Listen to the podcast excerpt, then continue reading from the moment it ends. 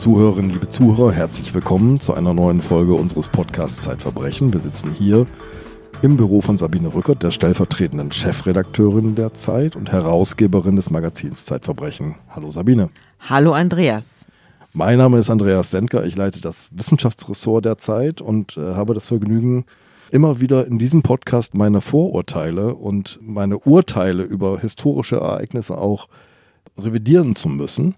Und in diesem Fall ist das auch so, denn wir reden heute über eine sehr bekannte Tat, eine Tat, die großes Entsetzen ausgelöst hat. Über viele Jahre? Über viele Jahre, nämlich über einen Ehrenmord. Eine junge Türkin, die mitten in Berlin erschossen wird auf offener Straße. Und bei mir hatte sich festgesetzt ein Bild quasi eines Familienclans, der verschwörerisch zusammensitzt und beschließt, diese abtrünnige hinzurichten. Tochter wird hingerichtet. Mhm. Aber so war es nicht. So war es nicht. Es, es, wie immer im Leben ist es viel komplizierter. Und dafür haben wir einen Gast. Genau. Genau. Bei uns ist Annabel Waber, Reporterin vom Zeitmagazin und sie hat sich über einen langen Zeitraum mit dem Fall S und Hatun beschäftigt und dem Tod dieses Mädchens und den Hintergründen. Und diese ganze Recherche werden wir heute von ihr hören. Hallo, grüß Hallo. dich, Annabelle. Danke, dass ihr mich eingeladen habt. Na, herzlich willkommen. Magst du uns vielleicht erstmal erzählen, wer Hatun S war. Ja, also vielleicht gleich mal vorweg, man sagt immer gerne Ehrenmord. Also ich, ich sage immer sogenannter Ehrenmord, mhm. weil der Begriff in die Irre führt. Ähm, also es ist ja nicht sozusagen ein Mord, der aus Ehre geschehen ist, es ist einfach ein Mord. Es ist auch kein kulturelles Phänomen, sondern es ist einfach ein Mord, der geschehen ist. Und über die Beweggründe reden wir jetzt. Ähm, Hatun S. ist am 7. Februar 2005 ermordet worden von ihrem Bruder Ayhan. Das war abends am 7. Februar vor ihrem Haus. Und ähm, in Berlin. In Berlin. Und wie alt war sie? Sie war 23. Und der Bruder? Der Bruder war 18. Äh, der Bruder war das jüngste von acht Kindern und Hatun war die erste Tochter. Hatun war mit 16 in die Türkei gegangen und hat dort ihren Cousin geheiratet. Es hieß immer, das sei eine Zwangsehe gewesen. Also eine Zwangsehe war es wahrscheinlich eher nicht, sondern eine arrangierte Ehe. Ich habe ja mit, mit sehr vielen aus der Familie geredet, mit der Mutter, mit den Schwestern, mit zwei Brüdern, die, äh, mit denen ich eben reden konnte. Die anderen sind in die Türkei geflohen gewesen. Die habe ich dann aber auch noch, da habe ich auch noch einen getroffen, da kommen wir später dazu. Also das war offenbar keine äh, Zwangsehe, sondern sie sollte mit diesem Cousin verheiratet werden, als sie 16 war und sie hätte vermutlich auch Nein sagen können, heißt es, aber sie hat sich entschieden, den zu heiraten, weil sie in den verliebt war. Dieser Podcast wird Ihnen präsentiert vom Penguin Verlag. In seinem neuen Roman Hamann nimmt Dirk Kurpioweit die Leser mit in die Unterwelt der 20er Jahre. Kommissar Robert Lahnstein muss in Hannover einem Massenmörder das Handwerk legen, doch die Stadt ist voller traumatisierter Menschen. Verrohung, Prostitution. Lahnstein muss tief in den Moloch eintauchen, um das Morden zu stoppen. Hamann. Jetzt überall, wo es Bücher gibt. Was war denn das für eine Familie? Wo kamen die her und wann sind die nach Deutschland gekommen? Zu der Zeit, als ich da war, 2009, waren sie schon seit 30 Jahren hier. Die kommt aus Erzurum, aus dem Osten der Türkei, ist eine türkisch-kurdische Familie. Also die Mutter ist Kurdin und der Vater, glaube ich, war halb kurdisch, halb türkisch, aber hat sich auch der Türkei schon verbunden gefühlt. Also er war jetzt kein türkischer Separatist oder sowas, sondern Türke. Und ähm, die Familie, es war so, dass zuerst klassisch der Vater zuerst kam. Ähm, der hat als Gärtner gearbeitet und dann in einer Bäckerei und hat dann ein Jahr später die Mutter nachgeholt. Und ein Sohn oder zwei kamen in der Türkei zur Welt und die restlichen Kinder dann eben in Berlin. Und ich habe lange in der Nachbarschaft sozusagen dieser Familie gewohnt, ohne dass ich es eben gewusst habe. Ähm, und das ist äh, ja eine klassische Migrantengeschichte, eben wie man sie in Berlin kennt, wie die Familie nach Berlin gekommen ist.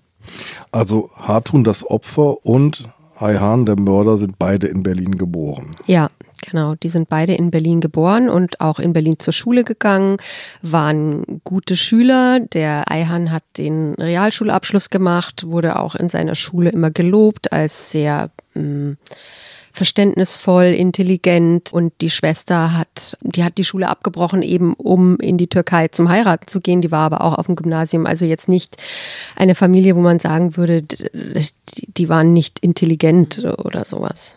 Aber sie hat sich den Eltern damals noch gebeugt, muss man, damals noch muss man sagen, gebeugt und ist in die Türkei, um ihren Cousin zu heiraten und dann? Sie ist dann in der Türkei gewesen, ähm, soweit ich weiß, zwei Jahre. Sie hat ein Kind erwartet von ihm. Das hat sie dort aber noch nicht bekommen. Sie hat äh, gesagt, dass ihr Mann sie dort schlecht behandelt hat. Vermutlich war es aber auch die Schwiegermutter, die sie sehr schlecht behandelt hat. Ihr Mann war nicht streng religiös. Also Hatun hat zwar zu dem Zeitpunkt ein Kopftuch getragen und war äh, muslimisch erzogen, aber ihr Mann äh, war nicht streng religiös. Und sie ist dann schwanger zurück nach Berlin gekommen, ist sozusagen aus dieser Ehe geflohen. Ihre Eltern waren offenbar am Anfang nicht begeistert, aber haben sie wieder aufgenommen bei sich zu Hause.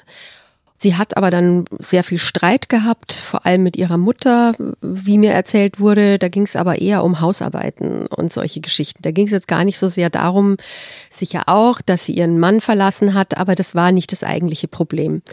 Das Problem begann dann, als sie ähm, von zu Hause ausgezogen ist, weil sie hat es einfach nicht mehr ausgehalten. Das waren acht Kinder, zwei sind zwar dann später ausgezogen, aber es waren sehr viele Menschen auf sehr engem Raum, mittendrin sie und ihr Baby.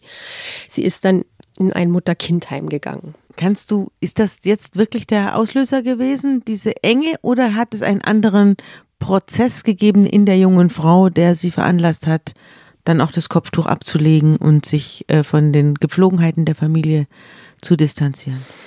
Da kann man natürlich nur äh, drüber mutmaßen. Also zu dem Zeitpunkt, als sie aus der Familie weggegangen ist, also man muss ja auch aufpassen, man kann ja nicht immer alles an dem Kopftuch festmachen, aber zu dem Zeitpunkt, als sie aus der Familie weggegangen ist, war sie, hat sie noch nach den sozusagen strengen muslimischen Regeln gelebt. Sie hatte noch ein Kopftuch. Ihr Bruder, ihr ältester Bruder, zu dem hatte sie ein ganz gutes Verhältnis.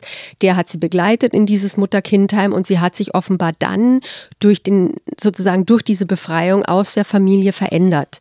Sie hat dann eine Ausbildung angefangen zur Elektroinstallateurin, hat ein einen Schulabschluss nachgemacht, hat ihren Jungen großgezogen und wurde von allen als sehr starke, sehr willensstarke Frau empfunden. Das ist, so haben sie sie beschrieben und hat sich dann immer weiter entfernt von der Familie. Sie hat in der Zeit aber auch schon psychische Probleme gehabt, äh, hat unter Depressionen gelitten. Teilweise hat die Familie den Kontakt zu ihr abgebrochen, dann wieder haben sie sie eingeladen. Also man muss sich vorstellen, dass es jetzt nicht so war, dass da eine junge Frau geradlinig gelebt hat. Es hieß immer, sie hat, also ihr Bruder hat gesagt, nachdem er sie ermordet hatte, sie hat gelebt wie eine Deutsche. Das ist natürlich sehr irreführend. Sie hat nicht wie eine Deutsche gelebt, sondern sie war eine junge Frau auf der Suche. Das hat sich auch darin geäußert, dass, ich, dass sie häufig wechselnde Partner hatte.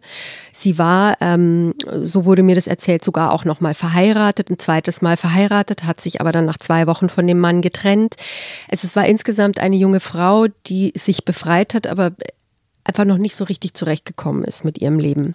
Und da setzten dann eben die Konflikte mit der Familie ein und vor allem eben mit drei der fünf Brüder. Sie hat äh, fünf Brüder und mit dreien gab es dann eben die Probleme. Wo, warum gab es die Probleme und wie sahen die Probleme aus?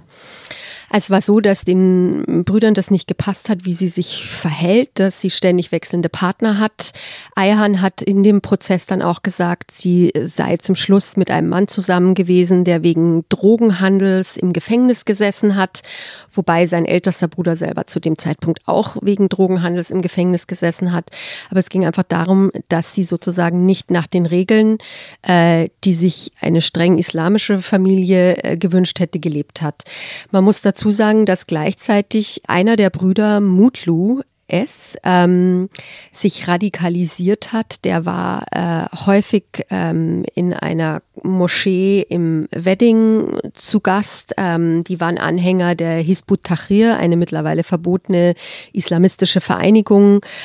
Also das heißt, es gab einen Teil der Familie, der radikal äh, muslimisch war.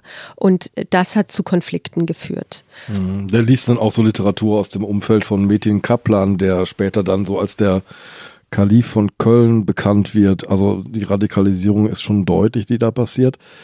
Aber du hast gerade selber gesagt, so eine, eine ähm, islamisch lebende Familie, wenn wir jetzt einmal auf die Mutter gucken, das ist genau das Gegenteil des Lebensmodells sozusagen, dass die junge Frau anstrebt, nämlich die kommt quasi aus ihrer Wohnung nicht raus. Und es, gab, gibt so einen bedrückenden Moment in der Geschichte, die du erzählst, nämlich so ihr Blick auf die Außenwelt ist auch der Blick durch den Türspion. Und durch den Türspion beobachtet sie einen Nachbarn.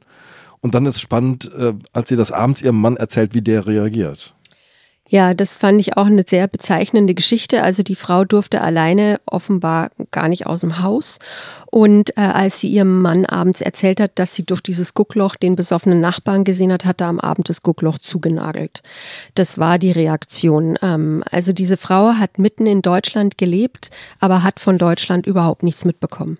Man muss vielleicht dazu sagen, dass sie ja auch gar keine Schulbildung hatte. Sie hat, konnte weder lesen noch schreiben. Sie konnte kein Wort Deutsch. Sie war, also das gibt ja diesen Film 60 Quadratmeter Deutschland oder so. Das war ja so eine Situation. Sie hatte keinerlei Werkzeug, mit dem sie sich außerhalb der Wohnung hätte durchschlagen können. Eine unglaubliche Frauenbiografie.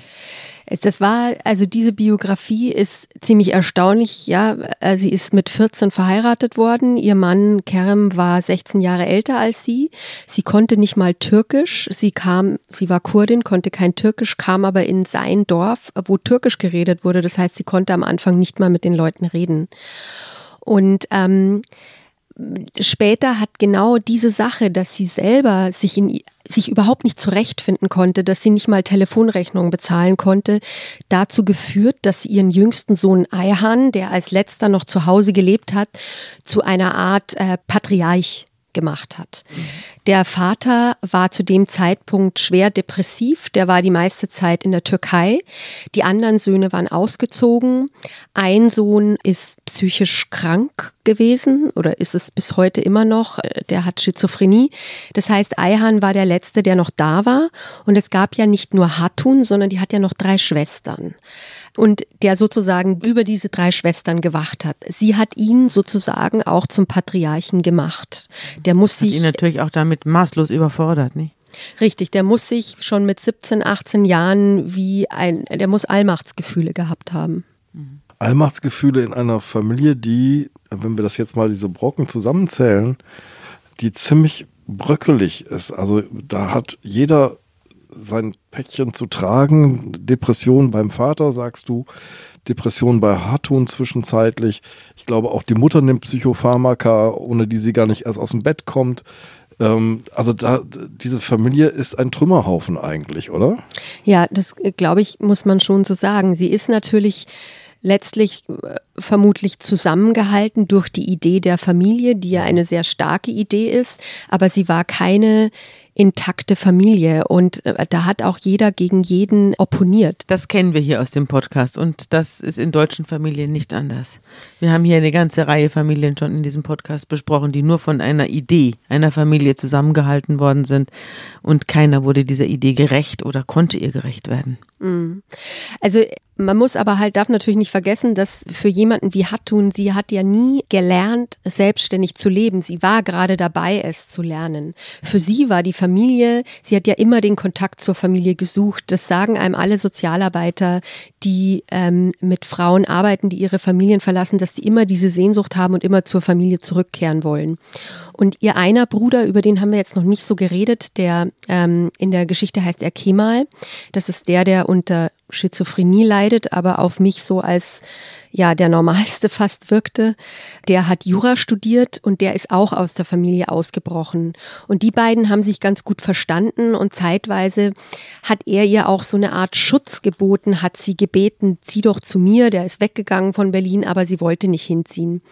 Und er hat sie auch schon mehrfach gewarnt, aber äh, das war auch für, für ihn, für diesen Kemal und für seine Schwester unvorstellbar, dass ein eigener Bruder zur Waffe greifen aber wird. gewarnt wovor? wovor? Wovor hatte sie gewarnt? Vor der Familie gewarnt, hat gesagt, komm, komm doch zu mir, das wird kein gutes Ende nehmen, weil Also sie er hat mitgekriegt, wie dort über sie gesprochen wurde, Ja, oder? es wurde über sie geredet, das ist eine Nutte, das ist eine Schlampe, allerdings nicht von der Mutter. Ne? Also man muss schon äh, unterscheiden, auch der Vater offenbar nicht. Also nach allem, was ich gehört habe, hat der Vater war sicher nicht begeistert vom Lebensstil seiner Tochter, aber äh, er hat den wohl irgendwie hingenommen. Außerdem war der am Ende, so, wo- so habe ich das verstanden, auch gar nicht mehr richtig zurechnungsfähig. Der war kaum mehr da und schwer depressiv.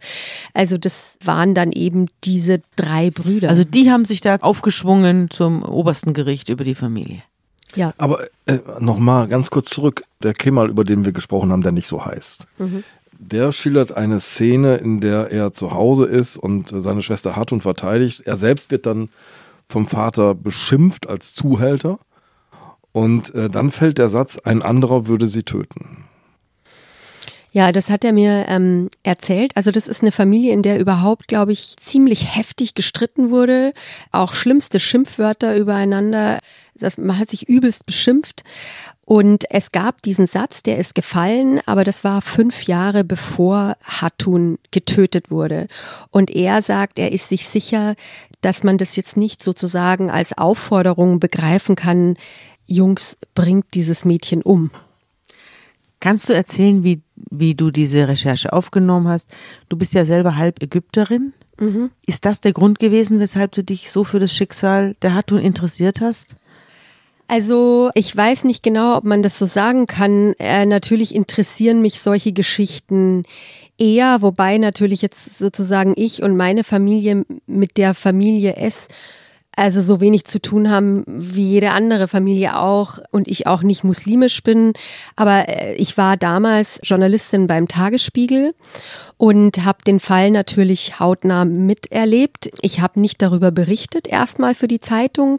Ich bin aber in den Prozess gegangen, weil mich das so interessiert hat und ich habe dann, äh, weil mich das so wahnsinnig interessiert hat, ein Drehbuch geschrieben, ein Filmdrehbuch, was auch gekauft wurde von einer Produktionsfirma, aber nicht verfilmt wurde, weil zeitgleich ein anderer Film gedreht wurde. Also dieses Thema hat viele Leute interessiert.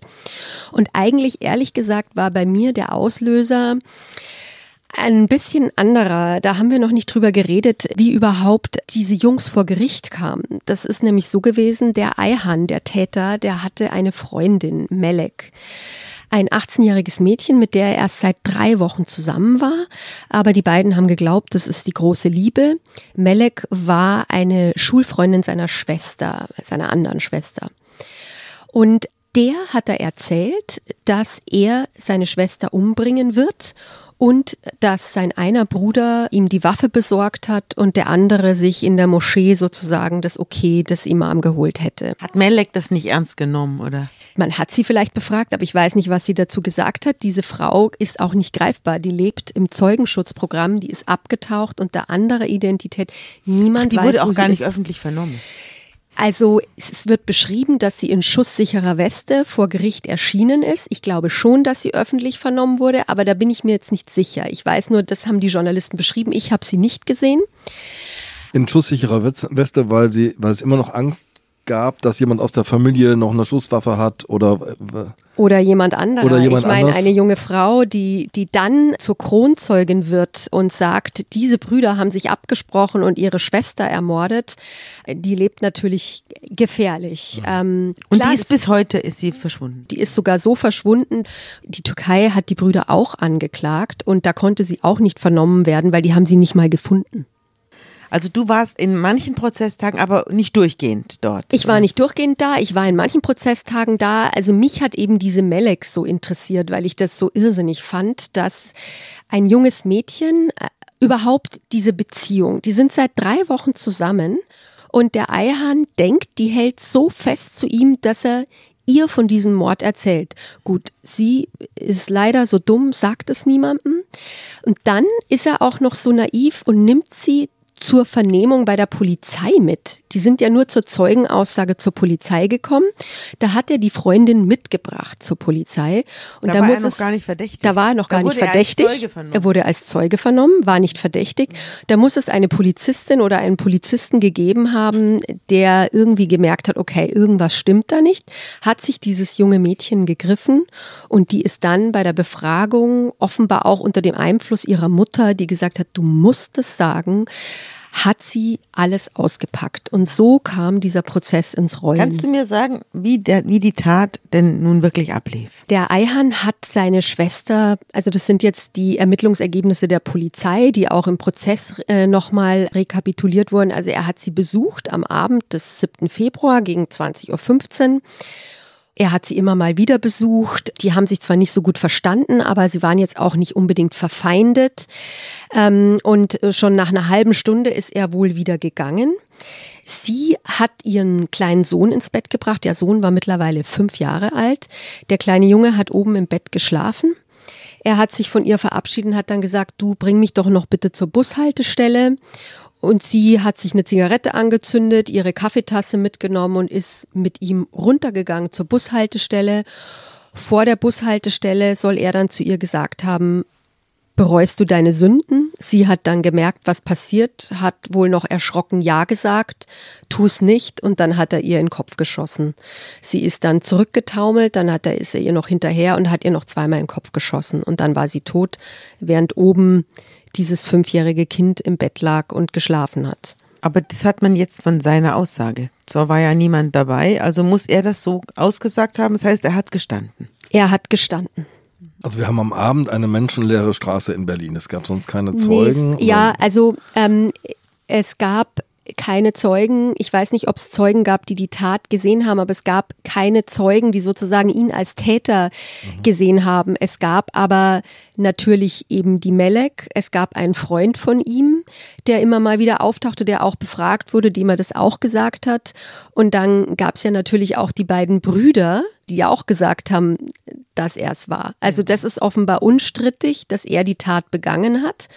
Aber er sagt, ich habe sie alleine begangen. Meine Brüder haben mich nicht angestiftet. Wie kommt man denn dann auf die Brüder? Dass die ein, ihre Hand im Spiel gehabt haben. Weil die könnten? Melek das ausgesagt hat. Die Melek hat äh, gesagt, Ayhan hat mir erzählt, Die der eine hat die Waffe besorgt, der andere hat das okay, Den Segen dazu den geholt. Mhm. Segen geholt. Was ist denn aus dem kleinen Jungen geworden?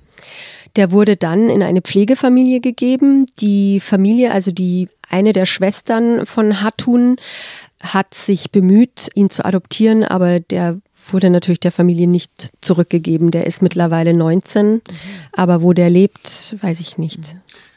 Der Prozess, der erste Prozess geht aus dann mit einer Jugendstrafe für Eihan. Ja, er war ja 18, man hätte ihn auch nach Erwachsenenstrafrecht bestrafen können. Das Gericht hat aber offenbar davon abgesehen. Ja, ich kann mich noch an ein Zitat erinnern. Ein, einer der Gutachter hat gesagt, der sei ein, hat er gesagt, ein pubertierendes Kalb oder sowas in der Richtung. Also quasi die Gutachter haben gesagt, der ist noch nach Jugendstrafrecht Ist zu nicht voll verurteilen. entwickelt. Nicht voll entwickelt. Und deswegen neun Jahre und drei Monate. Die Brüder werden in diesem Prozess zunächst freigesprochen. Ja, die werden freigesprochen und dieser Prozess, der hat sich irrsinnig lange hingezogen, über sieben Monate.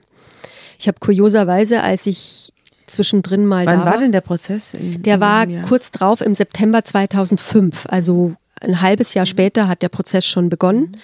Und verrückterweise saß ein Bekannter von mir, war dort Schöffe, der dadurch auch ein ganzes Semester im Studium verloren hat, weil niemand damit gerechnet hat, dass sich dieser Prozess so lange hinzieht.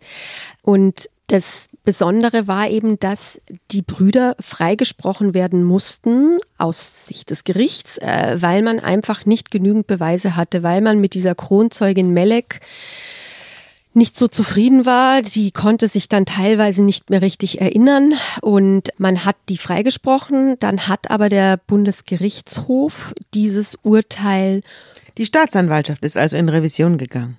Genau. Die war mit diesem, mit diesem Freisprüchen unzufrieden und ist in Revision gegangen und hat sich beschwert beim Bundesgerichtshof und der hat dann die, die Sache anders gesehen als das erkennende Gericht in Berlin. Genau, der hat äh, gesagt, dass die Beweise nicht ausreichend gewürdigt wurden für die Tatbeteiligung der Brüder. Das Problem war dann, dass der Prozess nicht wieder aufgerollt werden konnte, weil zwei der Brüder dann in die Türkei gegangen, die beiden Brüder, die freigesprochen wurden, sind in die Türkei.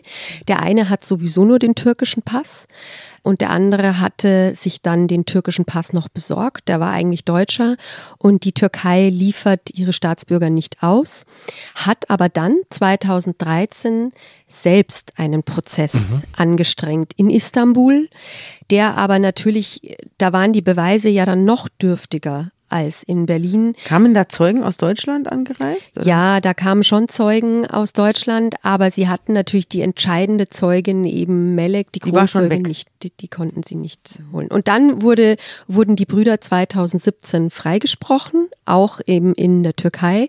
Es hat aber dann einen Staatsanwalt gegeben, der auch da wiederum gesagt hat, nee, also das können wir nicht hinnehmen, das muss neu aufgerollt werden. Und seitdem gibt es aber jetzt keine neue Entwicklung damals, als die bei dem ersten Prozess, als die Brüder, die beiden Brüder freigesprochen worden sind vom äh, Kriminalgericht Moabit, da haben die beiden Schwestern sich eigenartig verhalten, oder? Ja, also es ist so, Hatun hat drei jüngere Schwestern. Eine, Arsu, den Namen darf man auch nennen, weil sie aufgetreten ist, auch Pressekonferenzen gegeben hat. Die ist als Nebenklägerin aufgetreten im Prozess. Die war zwei Jahre jünger als Hatun. Ähm, und dann gab es noch zwei viel jüngere Schwestern, die waren zwölf und vierzehn, äh, als der Prozess stattgefunden also hat. Also eine Schwester hat sich sozusagen auf die Seite der Hatun gestellt. Das ist schwer, das so zu sagen. Da gibt es verschiedene Interpretationsmöglichkeiten. Man kann natürlich sagen, sie hat sich auf die Seite der Hatun gestellt. Man kann aber auch sagen, sie wollte dafür sorgen, dass der eine Bruder wirklich in den Knast kommt und die anderen freikommen. Mhm. Weil was nämlich passiert ist nach dem Freispruch, dass man die beiden Mädchen, die beiden Mädchen, die haben gejubelt Bild, als die Brüder freigesprochen wurden. Die eine ist dem Anwalt eines der Brüder um den Hals gefallen und die haben ein Victory-Zeichen in die Fotokameras gemacht und da äh, gab es natürlich, waren die Leute natürlich entsetzt. Ja, zumal das Foto vorne auf der Bildzeitung natürlich gedruckt wurde. Ich weiß jetzt, weiß nicht mehr genau, ob es Bildzeitung, aber es war jedenfalls ein Aufmacherfoto in einer Boulevardzeitung. Es hieß genau eine ganze Familie lacht Deutschland aus, titelte die Bildzeitung am nächsten Morgen nach dem Freispruch.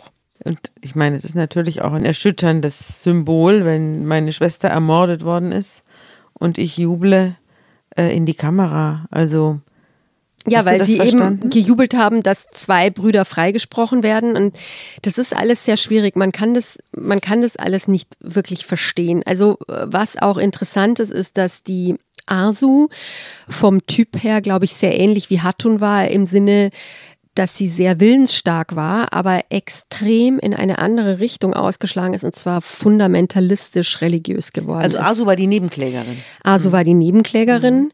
die dann später äh, nur noch mit schwarzen Gesichtsschleier aus dem Haus gegangen ist, einen radikalen Fundamentalisten geheiratet hat. Also sozusagen, ich habe, glaube ich, in der Geschichte geschrieben, in der Familie sind die Leute entweder nehmen sie Tabletten oder sie sind ultra religiös geworden, um sozusagen ihre Probleme zu überdecken. Äh, Sabine, ich bin hier auch immer wieder im juristischen Seminar. Sag mal ganz kurz nochmal, was ist die Rolle einer Nebenklage? Also was kann ich als Nebenkläger bewirken? Welche, welche Rolle spiele ich im Prozess? Früher war es so, wenn jemand Opfer einer Straftat wurde und auch einer schweren Straftat, wurde er maximal als Zeuge gehört. Also wenn er die Straftat überlebt hat, dann wurde er als Zeuge gehört. Das heißt, er hat seine Angaben gemacht und war der Opferzeuge. Er hatte also die größte Kenntnis dieses Verbrechens. Aber das war es dann auch. Also er ist dann nach Hause gefahren und das war sein Auftritt. Später hat man dann die Funktion der Nebenklage eingeführt. Das heißt, jemand, der von einer Straftat betroffen ist, beziehungsweise ein Hinterbliebener, kann sich als Partei, also als Prozesspartei, dem Prozess anschließen und kann dort auch sitzen mit einem Rechtsanwalt und kann seine Rechte einfordern. Also das heißt, er kann natürlich, er kann natürlich zum Beispiel einen Antrag stellen auf höhere Strafe. Der Nebenklägervertreter, also der Rechtsanwalt, kann auch am Schluss plädieren. Der Nebenkläger kann auch was sagen im Prozess. Er hat Akteneinsicht. Mhm. Er kann gucken, was wird, was wurde da ermittelt. Er kann auch Beweisanträge stellen. Also all das, er kann mit sozusagen am Verfahren mitwirken. Im Sinne des Opfers beziehungsweise als Opfer selbst. Also Asu ist zwar als Nebenklägerin aufgetreten, aber sie hat dann die Aussage verweigert. Also sie hat von ihrem Zeugnisverweigerungsrecht Gebrauch gemacht. Die ganze Familie hat nicht ausgesagt. Also das ist natürlich auch eine sehr eigenartige ja, Konstellation. Sehr eigenartig. Sehr eigenartig. Da sitzen drei Brüder auf der Anklagebank. Wie hast du die erlebt? Hm. Ja, da war ich noch relativ weit weg zu dem Zeitpunkt. Ich habe die so erlebt, dass der eine der jüngste Eihahn war irgendwie sehr flapsig, der mittlere Alpaslan auch und der Mutlu war so ein stiller Typ, dem man schon angemerkt hat, dass er ultra religiös ist, also jemand, der einem Angst gemacht hat. Ich bin ja aber dann später, also für dieses Dossier, also vielleicht sollte ich noch mal kurz erklären, wie ich überhaupt bei der Recherche vorgegangen ja. bin. Ich habe zunächst, als ich mich entschieden habe, diese Geschichte zu machen, ausgelöst davon, dass der BGH dieses Urteil zurückgenommen hat und klar war, okay, jetzt könnte es einen neuen Prozess geben, habe ich angefangen zu recherchieren und habe mich zunächst bei Kemal, bei diesem sozusagen abtrünnigen Bruder gemeldet. Der, der in Westdeutschland in einem kleinen Ort lebt, zurückgezogen, ja. Genau, mhm. der, den habe ich getroffen und mit dem habe ich dann auch mich auch öfter in Berlin getroffen. Der ist auch der einzige äh, Akademiker, ne, in der Familie. Herr Kemal. Genau, mhm. das ist richtig, ja. Wobei ich jetzt nicht genau weiß, ob er das zweite Staatsexamen jetzt gemacht hat oder nicht, weil ich äh, keinen Kontakt mehr zu ihm habe. Ich habe aber zu einem anderen Bruder noch Kontakt gehabt. Der hat mir gesagt, dass es ihm im Moment nicht gut geht. Also der arbeitet nicht als Jurist, soweit ich das verstanden habe.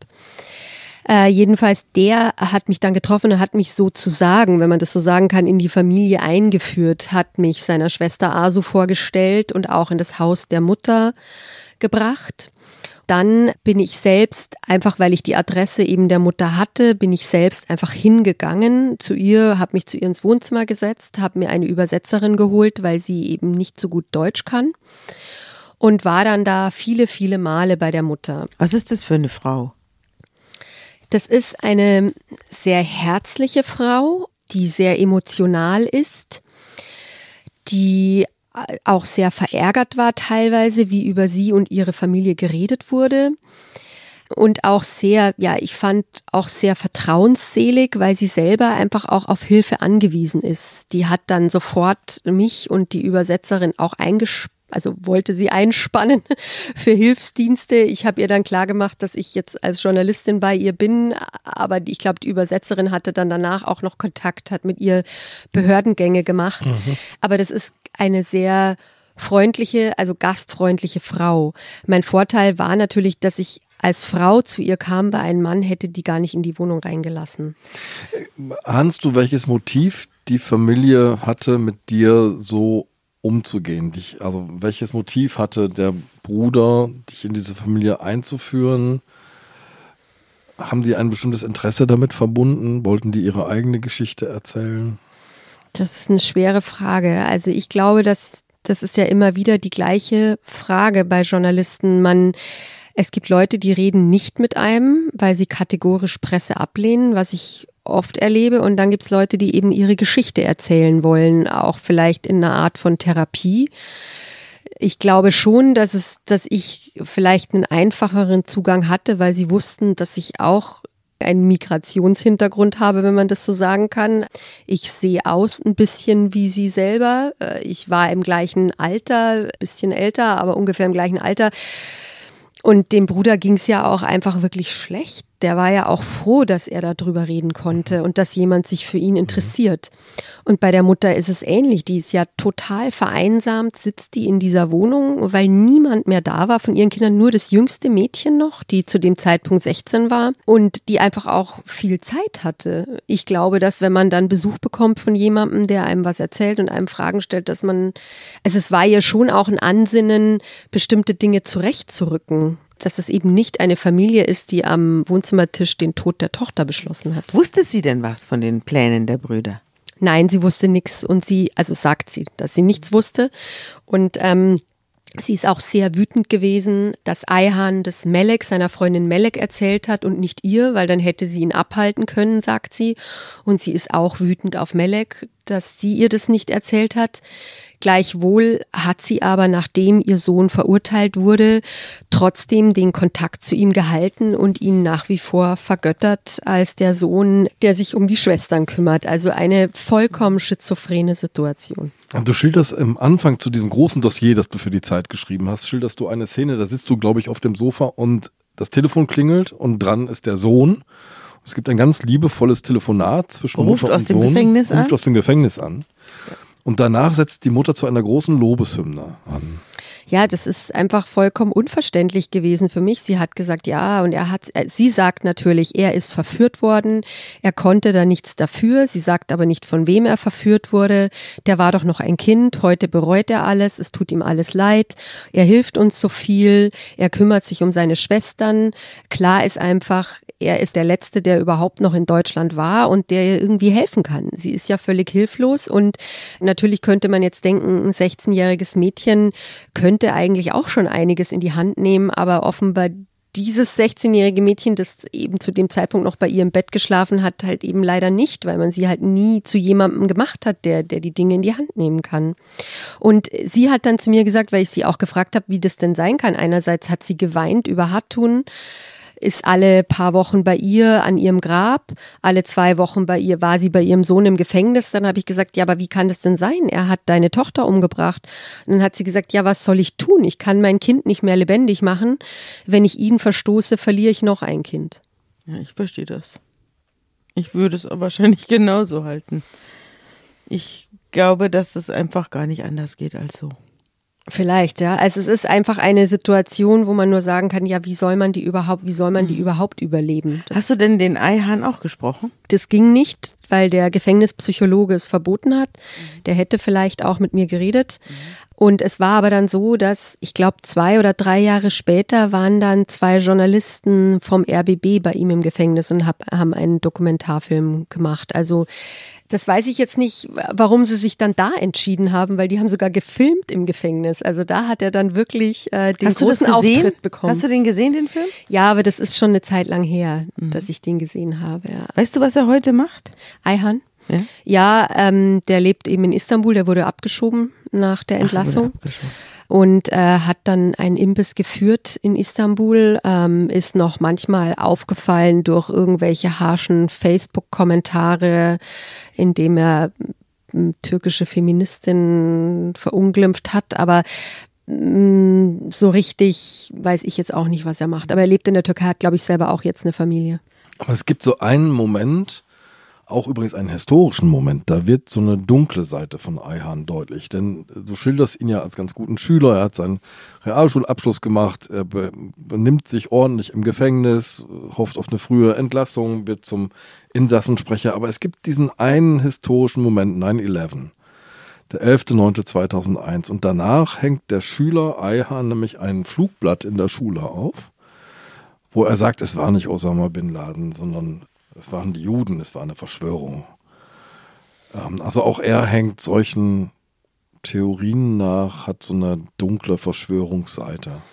Ja, die muss er wohl offenbar gehabt haben. Die hat er aber äh, anscheinend vor den Lehrern ganz gut versteckt. Jetzt muss man natürlich sagen, 2004, 2005 ähm, oder besser gesagt 2001 war ja der 11. September, hatten gab es diese Art von Islamismus noch nicht, die es heute gibt. Die Leute haben die Anzeichen nicht erkannt. Die Lehrer haben das einfach nicht erkannt. Da gibt es ja auch einen ähnlichen Fall, über den ich mal geschrieben hatte, von einer Schülerin in Konstanz, einer Gymnasiastin, die mit 16 in den zum islamischen Staat nach Syrien gegangen ist. Und der Direktor hat erzählt, na ja, ich fand es natürlich schon komisch, dass sie einen Gesichtsschleier trug und mir nicht mehr die Hand geben wollte. Aber es hat halt keiner eins und eins zusammengezählt und die Gefahr erkannt. Also der Eihan ist einfach komplett unterschätzt worden. Es bleibt aber natürlich immer bei diesen Taten die große Frage. Also das ist auch der Grund, warum ich vorher gesagt habe, sogenannte Ehrenmorde. Also man muss natürlich auch gucken, es ist jetzt nicht so, dass da einfach aus einer kulturellen Befindlichkeit eine junge Frau ermordet wurde und dass diese Ehrenmorde, so zu sogenannten Ehrenmorde an der Tagesordnung stehen, sondern das ist schon, das sind sehr singuläre Fälle, wo in völlig dysfunktionalen Familien, in denen schon vorher viel Gewalt geherrscht hat, jemand zur Waffe greift. Und man kann diesen Fall natürlich auch so interpretieren, dass man sagt, also das macht zum Beispiel Claudia Danschke, die eine Beratungsstelle auch in Berlin äh, leitet, die ist recht bekannt als Islamismusforscherin, ähm, die sagt, das ist eigentlich einer der ersten islamistischen Morde gewesen, mhm. weil eben dieser Bruder dieser eine Bruder sich in diesen Kreisen bewegt hat und der war einfach der Mentor für diesen Eihahn und hat ihm offenbar Gut, er ist freigesprochen worden, aber äh, es könnte auch sein, dass er sozusagen ihm das Rüstzeug Spiritus hat. Rector. Genau. Es ist ja, es war ja bei vergleichbaren Fällen auch immer so, dass die Jüngsten dann zur Waffe gegriffen haben, weil man bei denen immer noch hoffen kann, dass auf sie das, das Jugendstrafrecht angewendet wird. Das ist ja jetzt auch eine Theorie, die es immer wieder gibt in psychiatrischen Kreisen oder auch in Juristenkreisen, dass wenn da äh, jemand bestraft werden soll, dann, dann lastet man es dem Jüngsten auf, weil der vom Strafrecht am wenigsten zur Rechenschaft gezogen werden kann. Genau, so ist es ja. Also vielleicht eine Sache noch, die, die man noch anfügen müsste, weil wir ja im letzten September oder Oktober hat ja das BKA eine Statistik veröffentlicht, wie viele Frauen sind durch die Gewalt ihrer Partner ja. gestorben. Ja. 2018 sind 120 Frauen von ihrem Partner getötet worden, sprich jeden dritten Tag eine, was eine ziemlich hohe Zahl ist. Das darf man natürlich auch nicht vergessen, wenn wir jetzt über die sogenannten Ehrenmorde reden. Das ist natürlich eine sozusagen eine Unterkategorie dieser Gewalt äh, in Beziehungen. Wobei in dem Fall war es der Bruder, aber auch da geht es ja äh, darum, wie sie sich gegenüber Männern verhalten hat, dass sie wechselnde Partner hatte. Liebe Hörerinnen und Hörer, das Buch zum Verbrechen Podcast ist da. Erfahren Sie alles über die Hintergründe der zehn spektakulärsten Fälle von Sabine Rückert und Andreas Sendker mit exklusivem Bild und Zusatzmaterial aus den Gerichtsakten und Nachberichten, wie es weiterging. Das ideale Geschenk für alle Verbrechenfans. Jetzt bestellen unter www.zeit.de slash verbrechen-buch. Du bist dann nach Istanbul gefahren und hast versucht, die beiden zweimal freigesprochenen Brüder zu finden. Genau, ja. Ich wusste, wo der Mutlu wohnt. Es gibt ja als Journalistin oder auch als Journalist gibt es ja Geschichten, bei denen man sehr viel Angst hat. Das war eine der Geschichten, wo ich am meisten Angst hatte.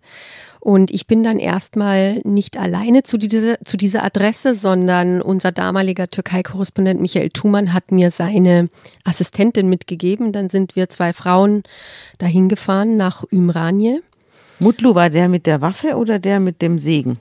Mutlu soll angeblich den Segen geholt haben in einer Moschee. Und dann sind wir zu dem Haus eben hin, wo er wohnt. Ich war am Tag zuvor, weil seine Schwestern nämlich oben drüber wohnen. Ich war am Tag zuvor schon da und hatte mich mit den Schwestern getroffen, aber er war im Stockwerk drunter eben nicht da. Und dann bin ich am nächsten Tag wieder hin, aber der hat eben halt nicht aufgemacht. Und ich wusste, ich habe nur vier Tage in Istanbul, ich möchte unbedingt mit dem reden. Also bin ich da halt, habe ich den Tag halt vor diesem Haus verbracht. Und äh, irgendwann habe ich dann eben gesehen, dass er jetzt nach Hause kommt, dass das Licht angeht. Dann habe ich geklingelt und er hat mir aber nicht aufgemacht. Dann habe ich ihn angerufen und dann hat er abgehoben. Dann haben wir zumindest am Telefon äh, miteinander ein Kurzinterview geführt. Ähm, ich hatte mir das irgendwie anders vorgestellt. Ich hätte ihn gerne persönlich getroffen, aber das war eben nicht möglich. Der hat auch bislang sonst mit niemandem sonst geredet und der andere Bruder auch nicht. Von dem wusste ich aber auch nicht, wo er wohnt. Den habe ich nicht getroffen. Was, wie, wie lief das Gespräch ab? Ja, er hat erst mal gesagt, dass er zu all diesen Sachen nichts mehr sagen will und hat sich dann aufgeregt darüber, dass die Familie in den Dreck gezogen wird, hat über die Journalisten geschimpft ähm, und hat dann im Prinzip er hat äh, nochmal klar gemacht, dass er unschuldig ist und dass man das doch bitte einfach anerkennen soll, hat aber auch gesagt, dass er nicht nach Berlin zurückkommen wird, obwohl er ja eben unschuldig wäre, aber er würde nicht zurückkommen, weil das ja sowieso keiner mehr glauben würde, hat aber natürlich jetzt nichts in dem Sinne Neues gesagt, was einem helfen würde, sich ein besseres Urteil über diesen Fall zu bilden. Und wie war er dir gegenüber? Was hat er auf dich für einen Eindruck gemacht? Ähm, er war so ein bisschen flapsig, hat zeitweise auch Witze gemacht. Ähm, er war nicht unfreundlich, aber doch sehr schlau. Also er war schlau genug, eben nicht zu lange mit mir zu reden und mir mich auch nicht zu treffen. Eine Tat, die eine Familie, das war vermutlich die Absicht der drei Brüder, wiederherstellen sollte, hat sie endgültig zerstört. Genau, das, das ja, ist das alle vier Fazit. Winde versprengt, nicht? So ist es, genau. Und leid, leid tut mir die Kleine, die jetzt da auf dem Sofa sitzt bei ihrer Mama. Ja, die, die sitzt, soweit ich weiß, immer noch bei ihrer Mama aufs Sofa. Die wohnt immer noch zu Hause. Sie ist mittlerweile 26.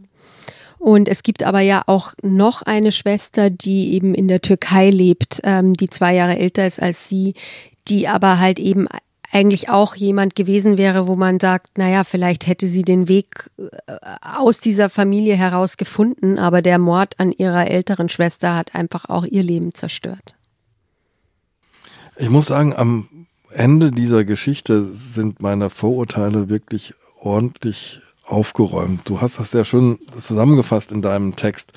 Du sagst, sie waren keine verschworene Gemeinschaft, kein Clan, der einen Rat einberufen hat und die Abweichlerin mit dem Tode bestraft hat, sondern was du schilderst, ist eine Familie, äh, die ein sehr, sehr labiles Konstrukt ist.